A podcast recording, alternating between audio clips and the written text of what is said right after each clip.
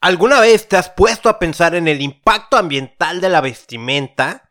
La industria de la moda es una de las más impactantes y oscuras que puede existir.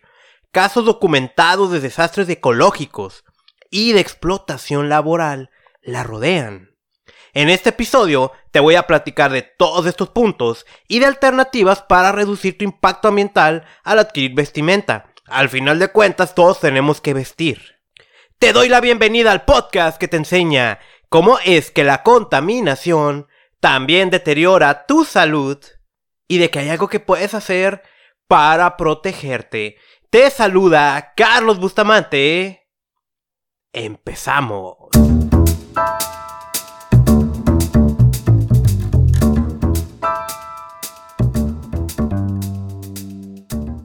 Episodio número 36 del podcast Contaminación y Salud. Qué bárbaro cómo estamos avanzando en el año. Ya prácticamente estamos entrando a marzo del 2020. Y eh, bueno, yo sigo feliz, sigo avanzando en mis proyectos. Este proyecto también como tal va avanzando. Y una de las metas que me había puesto era salir allá a la calle y empezar a ofrecer pláticas, talleres con toda esta temática que te he compartido a lo largo de estos ya 36 episodios. Eso lo hice aquí en Tijuana, en, la semana. Eh, reuní a un grupo de personas, le di mi conferencia Protege tu salud de la contaminación, que de alguna manera es una especie como de resumen en, que puedo comprimir en, dos horas. Eh, le doy toda una serie de herramientas a la gente que entienda cómo es que definitivamente la contaminación además de que perjudica al planeta, nos está perjudicando a nosotros. A mí lo que me mueve es que, y lo, he tenido la oportunidad de, decir, gente sana física y mentalmente es gente que puede salvar al planeta. Eso es lo que me mueve a mí a compartir eh, esta temática. Una de las cosas que les decía es de cómo nada más por lo que respiramos se estima que una de cada diez muertes son la consecuencia directa de esto. Sin embargo, nuevas estadísticas, nuevos estudios, nuevos modelos, particularmente uno que salió el año pasado, nos está dejando ver que está corta esa estimación. De modo que la contaminación del aire hoy la podemos considerar como más mortífera que el tabaco. Es decir, Respirar aire contaminado es más peligroso que fumar. Así de grave es la situación. Y una de las cosas que yo les decía, ya antes de empezar ya ahora sí con el tema que traemos el día de hoy, es cómo la contaminación afecta unos sistemas de defensa natural que tiene el cuerpo. Y de ahí es probablemente esa explicación de por qué hay enfermedades tan extrañas que aparentemente no deberían de tener relación de contaminación del aire con, con esa zona en particular que está siendo afectada. Por ejemplo, a mí me, me apantalla mucho tanto los daños del riñón como esa relación que, puede haber de, diabetes, eh, precisamente por respirar aire contaminado. Uno de los sistemas de defensas tiene que ver con algo que se llaman telómeros. O sea, tú, tú has de conocer ese término del ADN en el que básicamente ahí viene toda tu programación de, lo que tú eres. De todo, ¿no? Todo está en el ADN. Como puede haber una predisposición a ciertas enfermedades o bien un sistema para protegerte de estas mismas enfermedades. E, e, el ADN, el problema es cuando se daña y se empieza a reproducir dañado, empiezan a surgir muchas complicaciones. Y sabemos muy bien que la contaminación del aire afecta esta parte de esta manera. Tú voltea a ver ahorita abajo tus zapatos y, y ve las agujetas. Tú puedes ver que en la punta tiene como un plastiquito cuya función es evitar que se deshilache esa ah, la agujeta. Ok, algo parecido así es con el ADN. Está el ADN, que tiene como una forma de X, y en sus puntas tiene un sistema de protección que se llama telómeros. Hay un libro muy bueno que se llama La solución de los telómeros de Elizabeth Blackburn. Y aparentemente, lo voy a explicar así, ¿no?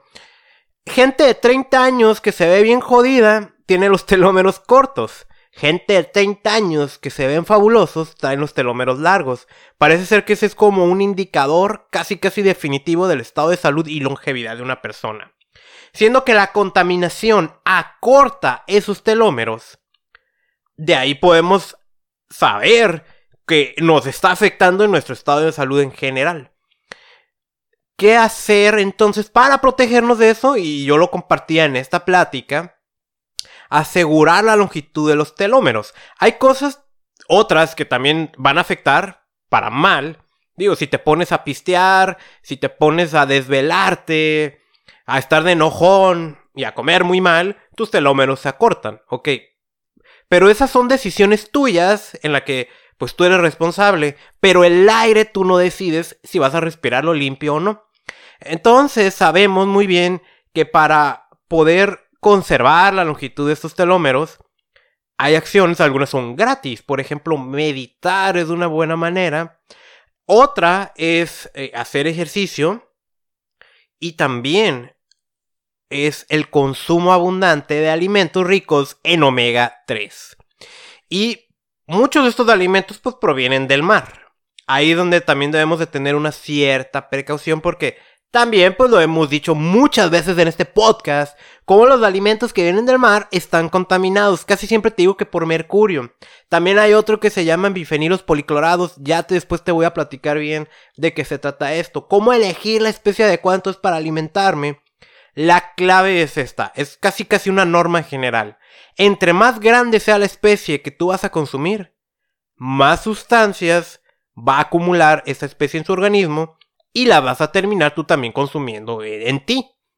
Entonces, especies marinas pequeñas van a tener menor acumulación de contaminantes que están en el mar y una menor afectación para ti. También ver de dónde estás consumiendo y también está la típica recomendación de que si quieres comer salmón, consúmelo silvestre de Alaska, que es el que está menos contaminado. Ahora sí, empezamos con el tema de este episodio. Y pues, mira, siempre que grabo lo que son los primeros minutos, de alguna manera me, hago como un diálogo interno de cómo lo voy a empezar. Eh, y ya de ahí me voy arrancando y agarro en calor y, y le doy, ¿no? Y yo estaba pensando cómo, cómo empiezo esto, porque pues, voy a hablar de ropa. Y pues todos tenemos que usar ropa, ¿no? Y, no es que también yo esté usando eh, toda la ropa adecuada para proteger al medio ambiente, eso es una realidad y ahorita te voy a ir platicando de eso. Eh, pero, ¿qué podrás pensar tú? Si me sigues ya de hace tiempo, ¿no? Eh, porque, pues el objetivo de este podcast es enseñarte cómo algún factor, ¿no? Cada episodio, algún factor está dañando al medio ambiente y también te está dañando a ti y cómo debes de protegerte. Y ahora voy a hablar de ropa. Y, y puedes decir, bueno, ¿a poco pues sí, a lo mejor la ropa daña al medio ambiente, como se produce, pero ¿a poco me va a dañar a mí? O sea, este Carlos ya debe estar entrando en un estado en el que todo está mal, todo, todo está mal, y todo nos hace daño, y ya está como exagerando.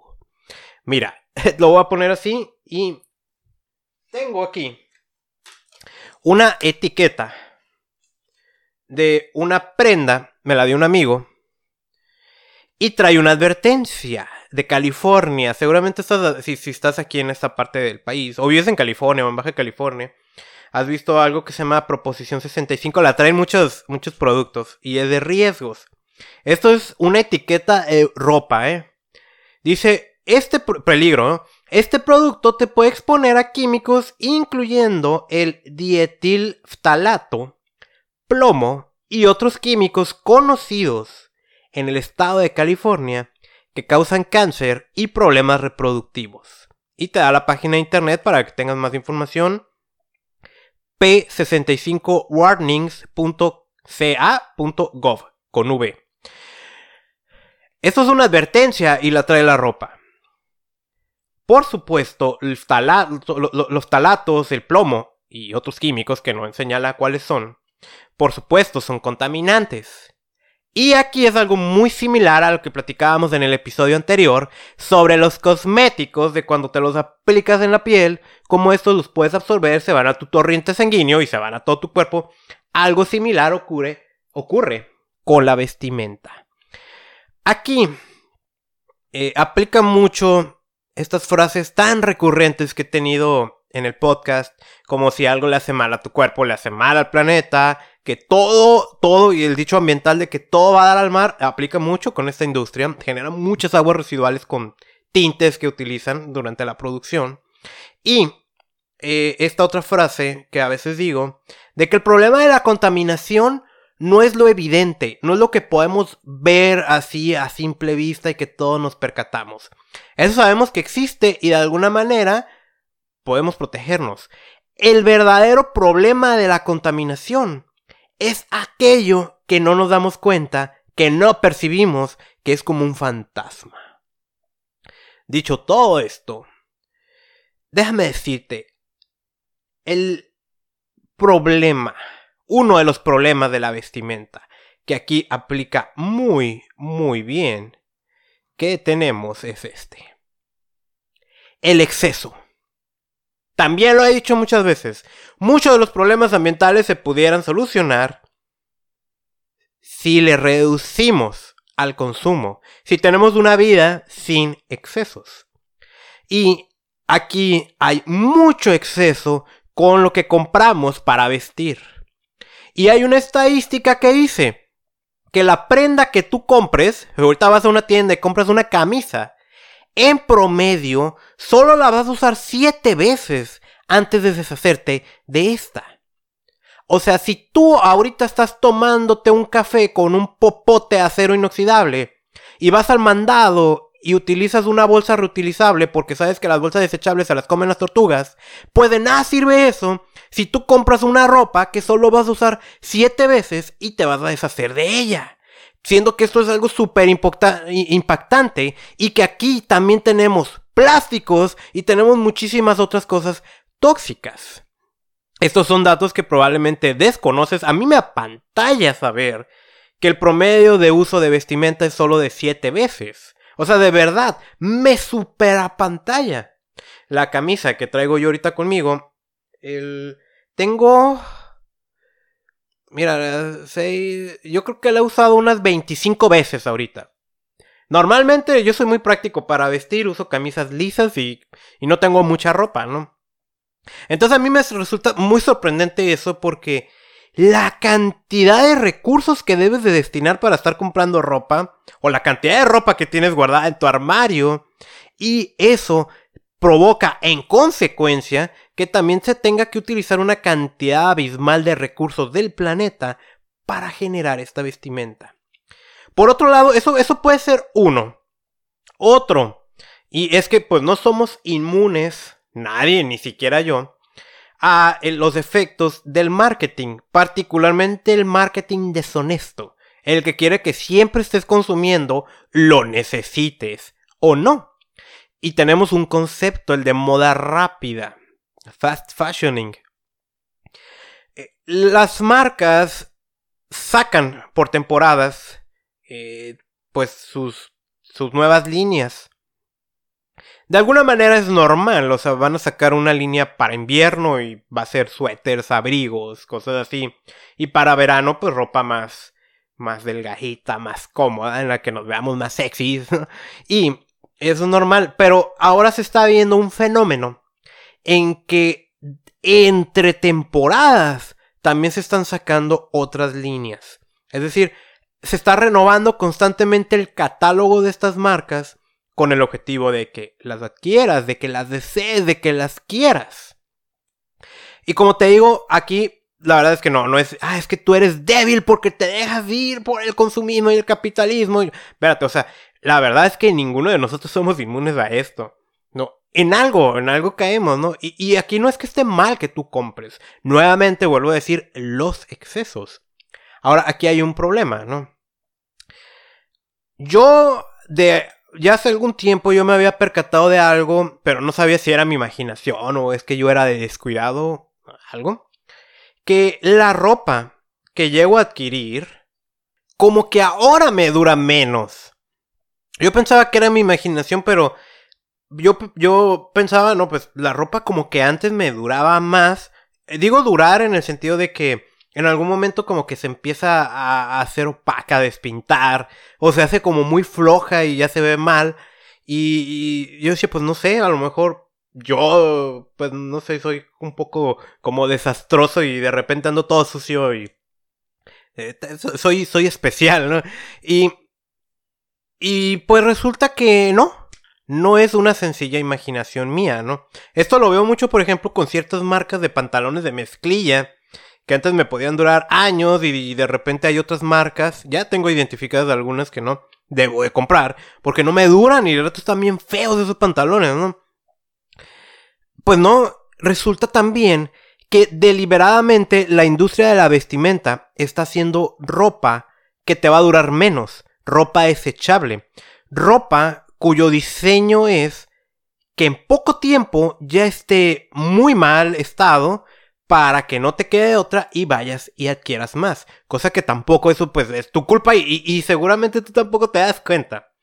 Para eso Profeco publicó en la Procuraduría Federal del Consumidor el año pasado una lista de marcas que ellos ya se dieron cuenta que realizan ese tipo de prácticas.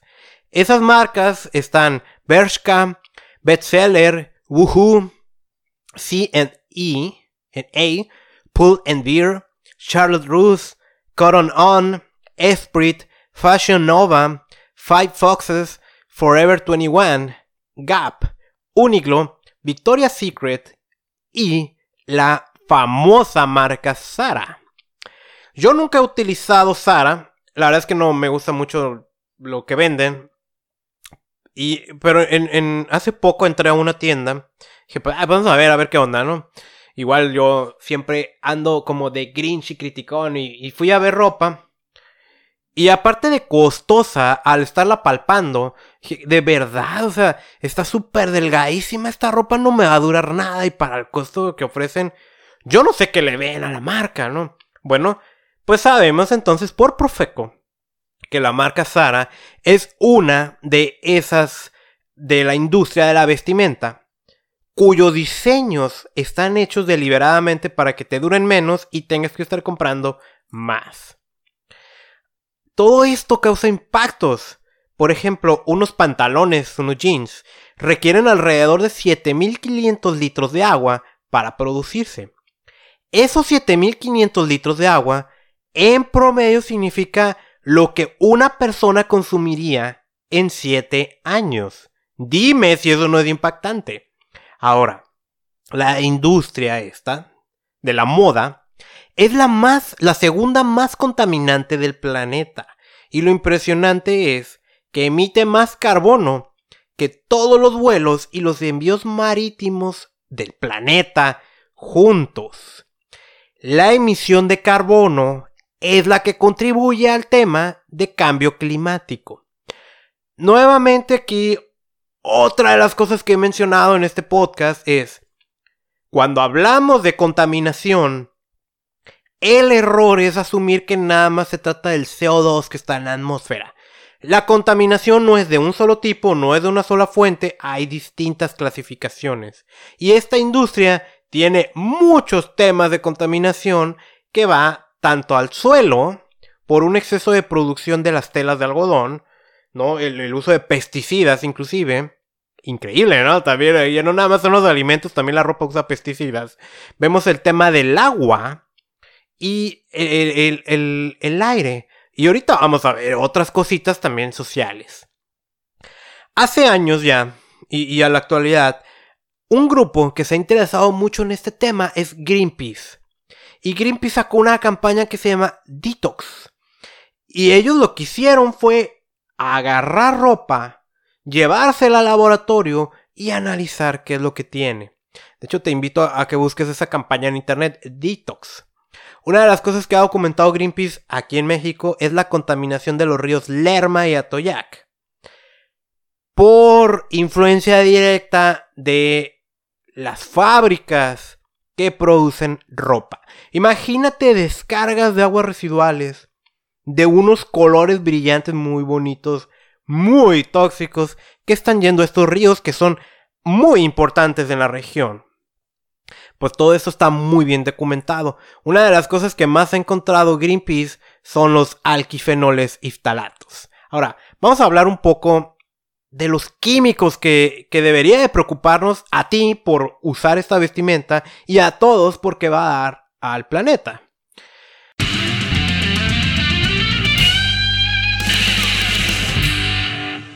Antes de continuar con el episodio, quiero pedirte nada más un minuto para decirte algo. Va a ser muy rápido y es muy importante. La contaminación y las sustancias indeseables que están en nuestro entorno, sea en el medio ambiente o nuestro hogar, definitivamente causan un daño a nuestra salud. No siempre las podemos evitar. Lo ideal es no exponernos a estas, pero a veces es irreal esta opción. Yo por eso recomiendo el uso de suplementos nutricionales. Y hay una sola marca que me atrevo a recomendar y que yo mismo utilizo desde hace años. Si quieres saber más, ingresa al terminar este episodio a reiniciate.usana.com. Otra vez, reiniciate.usana.com. Mi recomendación son los Usana Cell Essentials y los Usana Biomega. Ahora, hay un órgano que sufre mucho en entornos contaminados y es el hígado. Para eso, otro producto que me encanta recomendar es el Usana HPS o Epacil. En fin, hay toda una gama de productos que puedes buscar en reiniciate.usana.com. Continuamos con este episodio.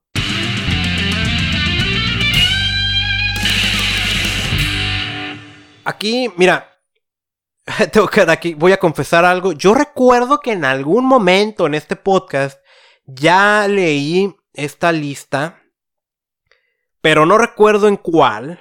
Ya son 36 episodios. Y estaba eh, eh, buscando en mis apuntes y no lo encuentro. Pero la buena noticia también es que me estuve escuchando los primeros episodios, los cuales los grababa con el micrófono de los audífonos del teléfono, y hay una diferencia abismal con, con, la grabación que ya hago con ese tipo de micrófono. Entonces, pues es una buena noticia, ¿no? Porque ahora sí lo vamos a escuchar más claro. Estos son 11 grupos de sustancias químicas que Greenpeace ha invitado a través de esta eh, detox, esta campaña, para que las empresas los vayan eliminando. Está teniendo un éxito relativo bien, todavía falta mucho que avanzar. Eh, muchas compañías lo están haciendo. Una de las que no quería era Sara, por cierto. Eh, para ver las marcas, pues nuevamente te invito a que busques en internet la campaña Greenpeace Detox. Son varias marcas, ¿no? Estos 11 que, villanos químicos, como le llama Greenpeace, están alquifenoles, Aquí, oh, una advertencia, ¿no? Viene ese momento en el que empiezo a mencionar nombres químicos súper raros. Tú no te preocupes por entenderlos, por recordar qué son. Eso es nada más un entendimiento de qué riesgos hay para el medio ambiente y para la salud humana. Alquifenoles, alquifenoles etoxilados, incluyendo nonilfenoles y etoxilados de nonilfenol. Hasta a mí mismo me cuesta pronunciarlos, y eso que soy un entendido del tema. ¿Estos por qué están? Porque se utilizan en forma de detergentes y auxiliares. Son tóxicos para la vida acuática, persistentes. Ese concepto también lo hemos escuchado. Una vez que está en el medio ambiente, ahí prácticamente ya se va a quedar. Se bioacumulan y son disruptores endocrinos o hormonales. Tú te metes con las hormonas, también lo, he explicado muchas veces y no sé si ya te tengo enfadado con eso, pero te metes con todo. Eh, has de recordar hace tiempo que te decía de un estudio que aquellas personas a las que se le encontraron ciertas sustancias en el cuerpo tenían una disposición 36 veces más de desarrollar diabetes que otras personas. Y las sustancias que se les encontraron son disruptores endocrinos, hormonales. el problema con la diabetes es que es ciertamente un problema hormonal, ¿no? Cuando hay una resistencia a la insulina, que es una hormona, y si le metemos disruptores hormonales, pues ahí podemos empezar a entender entonces por qué estas relaciones extrañas. Los otros, losftalatos. El ftalato es el que te leí en la etiqueta, que me dio mi amigo, que dice di2-etil-exilftalato, DEHP. Son ablandadores para el recubrimiento del plástico. No sé si lo sabías, pero mucha de la ropa que utilizamos es plástico. Los talatos están clasificados como reprotóxicos. Se sabe que tienen otros tipos de toxicidad. Entonces tenemos a también los retardantes de Java bromados clorados. Esos también los hemos eh, mencionado. Su función es de evitar que se queme la ropa. Son persistentes, son bioacumulativos y son disruptores de endocrinos. Tenemos colorantes azoicos con aminas cancerígenas. Esos se utilizan en los tintes, en los pigmentos y está además decir, causan cáncer compuestos organoestánicos.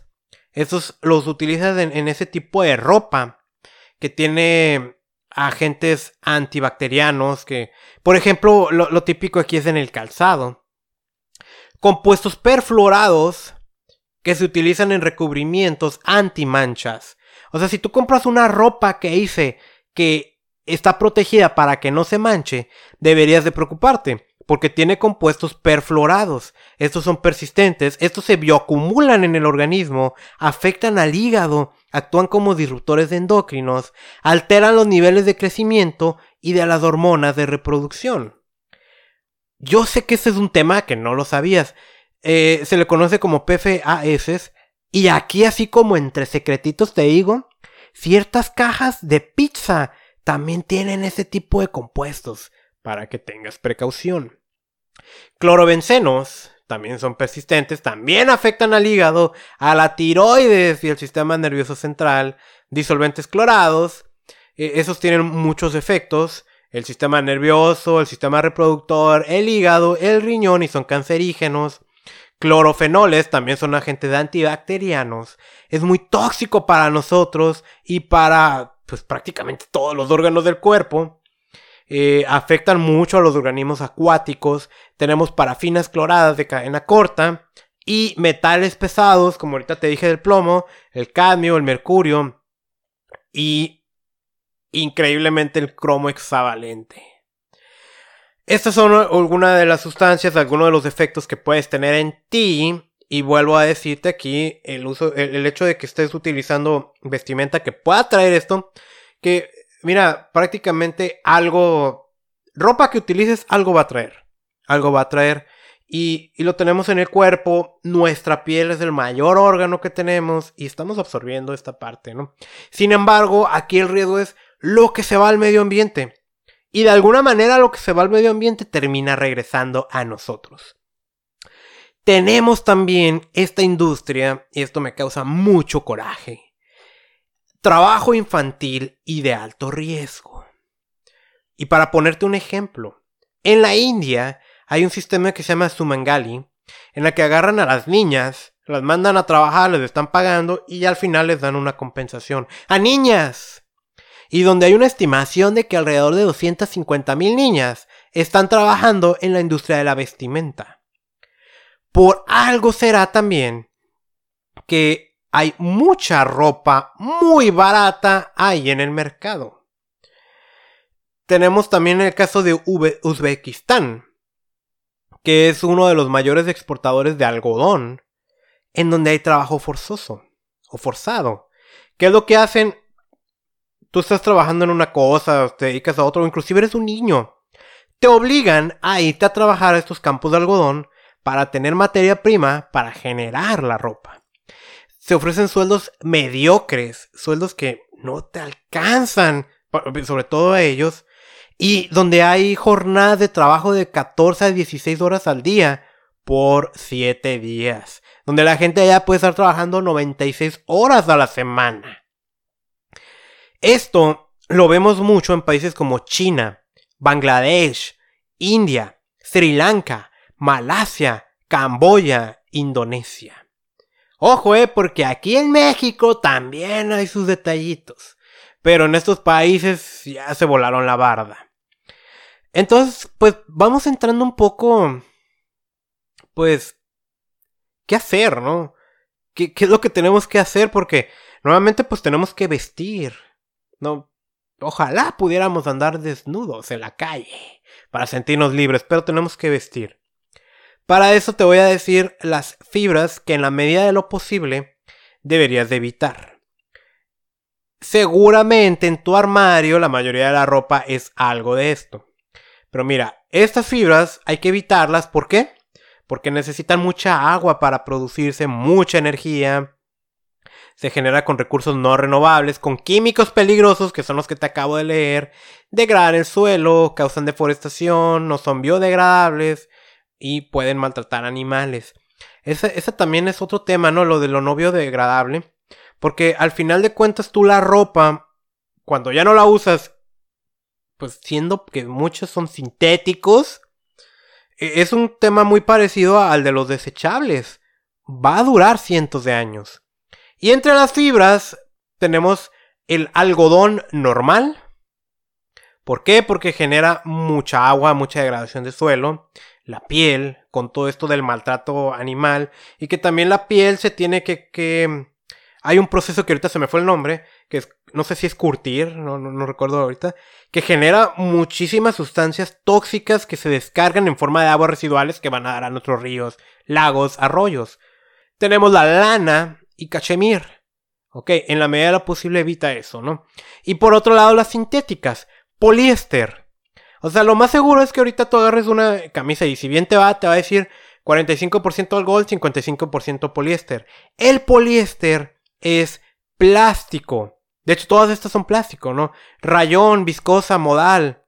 Eh, y la piel vegana. La piel vegana, pues es plástico que parece piel, ¿no? Y esto está hecho de un plástico muy peligroso. Si por ahí viste un video en el que te decía de cómo las tarjetas de crédito, las tarjetas de regalo, de esas que compras en la tienda de que son del Netflix, del Uber y esos que ese es un plástico más peligroso que con el que se fabrican las botellitas y otros, ¿no? Pues eso se usa también para la vestimenta. Las que son recomendadas, fibras recicladas, poliéster reciclado, nylon, algodón, lana, que venga del reciclaje, se puede hacer ropa con botellitas desechables. Sin embargo, no omito decirte algo, sigue siendo plástico. Del plástico sabemos muchas afectaciones que hay a nosotros. El plástico no es biodegradable, todavía tenemos ese problema de qué hacer con la ropa cuando ya no nos sirva. Tenemos las fibras naturales, algodón orgánico, y sí, eh, tu ropa puede estar hecho de material orgánico, es un poco complicado conseguirlas, también hay que decir. Lino, cáñamo, rami ortiga, que sean fibras naturales. Eh, de fibras animales, eh, eh, sí, siempre y cuando sean producidas de forma sostenible, como piel de animal. Digo, este, es todo un tema que creo que vale la pena mencionarlo para otro podcast, pero también hay manera de, de, de, poder utilizar ropa, ¿no? De, de, que venga de animal producido de manera ética. Y fibras semisintéticas de escaso impacto, liocel, tencel, fibra de naranja, fibra de piña, se llama piñatex, refibra y bambú responsable. Así que, vamos otros, ¿no? Otras cosas que tú puedes hacer porque nuevamente, pues no es como que no puedas comprar ropa. Elige ropa fabricada en países que apliquen una normatividad ambiental rigurosa. Por ejemplo, Estados Unidos, por ejemplo, varios países de Europa. Elige fibras orgánicas y naturales que no precisen de sustancias químicas, que te las acabo de mencionar. Lava la ropa cuando sea necesario únicamente. Hay ropa que no necesitas lavar apenas al primer uso. Hay unas que sí, ¿no? Las que están ubicadas en estrategia en tu cuerpo. Pero, por ejemplo, los pantalones no, es como que lo usas una vez y los tienes que lavar. Aquí un dato que a lo mejor tampoco sabes. Cada vez que tú lavas ropa hecha de fibras sintéticas, durante el lavado se están separando alrededor de 700.000 a un millón de fibras de plástico que éstas mandan al mar. Y la consumen los pececitos, se mete a la cadena alimenticia y si también recuerdas, ya nosotros de nuestra alimentación estamos consumiendo plástico. Y esto es algo terrible. Porque pues también tenemos que lavar la ropa, pero ahí es como estamos contribuyendo. Hay que comprar menos y de más calidad. Y ahí te van 6 consejos para comprobar la calidad de una prenda. Ahorita te voy a decir la fuente de donde estoy obteniendo esto, ¿no? En los puntos, comprueba que el hilo sea fuerte. Si hay alguna puntada suelta o defectuosa, tira cuidadosamente a las costuras para ver si la prenda se resiste. O sea, si ahorita yo le meto un jalón a esto, que no me atrevo, ¿no? Ah, bueno, y no me estás viendo, ahora lo sé. Pero si ahorita le meto un jalón a la camisa que traigo y la rompo, pues digo, eso lo debí haber hecho en la tienda, pues obviamente no hay que comprarla. La test del tirón, estira la tela con cuidado y suéltala para ver si vuelve a su forma original. Grosor. Coloca la prenda contra luz para ver si el material es grueso o no. Ah, si, es grueso, va a haber una más calidad. Las cremalleras eh, que sean de metal, que esos son más resistentes que las de plástico. Los botones, si hay botones o hilos de repuesto, es signo de calidad. Y el estampado de la tela, esta debe de coincidir con las costuras. Lava la ropa antes de estrenarla. ¿Por qué? Porque nuevamente va a traer ciertos químicos. Al lavarlo se va a desprender. Ya te puedes imaginar, pues, e, eso que tú lavas, tú, todo lo que generas de agua, va a dar a los sistemas municipales de tratamiento de aguas negras. Y estos sistemas no están diseñados para tratar este tipo de sustancias y terminan en el mar. Pero bueno, aquí vamos a evitar que nos quedemos impregnados nosotros de eso. Usa etiquetas. Esto eh, puede ser también un poco complicado de conseguir, pero busca que la vestimenta tenga etiquetas o Ecotex, GOTS y Blue Sign. Son etiquetas de una producción sustentable de la vestimenta. Cuando se, te rompió tantito, arréglala, cósela. Eso es mejor a desecharla y a comprar otra. Busca en internet lo que es Greenpeace Destino Cero y una página internet Sustain Your Style de donde estoy obteniendo bastante información sobre todo lo que son las fibras que debemos evitar y las que son recomendadas. Así que, pues prácticamente ya llegamos al final de este episodio. ¿Qué es lo que vimos? Que, ¿Cuáles son los impactos de la, de la industria de la moda? ¿Cómo están haciendo que tú consumas más y tú mismo en tus hábitos solo utilizas la ropa siete veces antes de deshacerte de ella? Vimos 11 villanos químicos identificados por Greenpeace, vimos esto de la explotación laboral y vimos una serie de recomendaciones para que adquiera ropa. Nuevamente, todos tenemos que vestir, pero ya sabiendo esta información, podemos tener una mayor conciencia la próxima vez que vayamos a comprar ropa. Y fíjate esto, hablando de esto de la próxima vez y de usar la ropa lo más que podamos, tengo yo una chamarra de piel. Sí, yo sé, como que alguien que está difundiendo el mensaje de proteger al planeta no se ve muy bien que use una chamarra de piel. Me la regalaron hace 11 años. Increíble, ¿no? O sea, tengo 11 años usando esa chamarra y ha durado, pues de calidad, la piel, pues pensaríamos que dura más. La cosa es que, que me he cuestionado ¿no? si debería seguirla usando precisamente por esa imagen que doy al exterior. Pero aquí es donde entra esa parte de la congruencia. Ok, me la regalaron hace 11 años, también mi conciencia era otra. Ya la tengo. ¿Para qué la desecho? Si todavía sirve, la voy a seguir utilizando en vez de ir a comprar una nueva que va a causar impactos al medio ambiente. Y ese es un tip más que te puedo pasar a ti. Ya llegados al final, si te encantó, si te gustó esta información, ayúdame a compartirla, ayúdame a llegar a más personas. Mi interés es proteger al planeta, mi interés es protegerte a ti para que me ayudes a proteger al planeta. Me encuentras en contaminacionysalud.com. En Facebook me puedes buscar también como contaminación y salud. En Instagram eh, estoy ya subiendo algunos videos de YouTube. Y finalmente decirte, suscríbete a este podcast desde la plataforma que me estés escuchando Puede ser Spotify, Apple Podcasts, Evox o tu reproductor favorito. Te saluda Carlos Bustamante. Ten una magnífica semana, ten un magnífico día, protejamos al planeta, protégete tú. Mi misión es enseñarte a proteger tu salud de la contaminación.